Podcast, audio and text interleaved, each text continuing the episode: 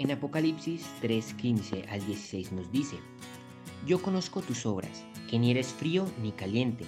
Ojalá fueses frío o caliente, pero por cuanto eres tibio te vomitaré de mi boca. Ahora bien, nos corresponde examinarnos en qué estado nos encontramos, frío, tibio o caliente.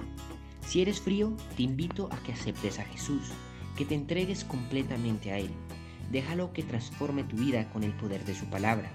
Que tu frialdad espiritual haga que busques la calidez de la salvación en Cristo. Ahora, los tibios dicen ser creyentes, pero su actuar muestra lo contrario.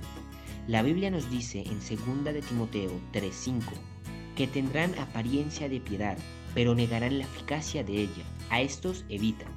Son los que tienen un pie en la iglesia y otro pie en el mundo.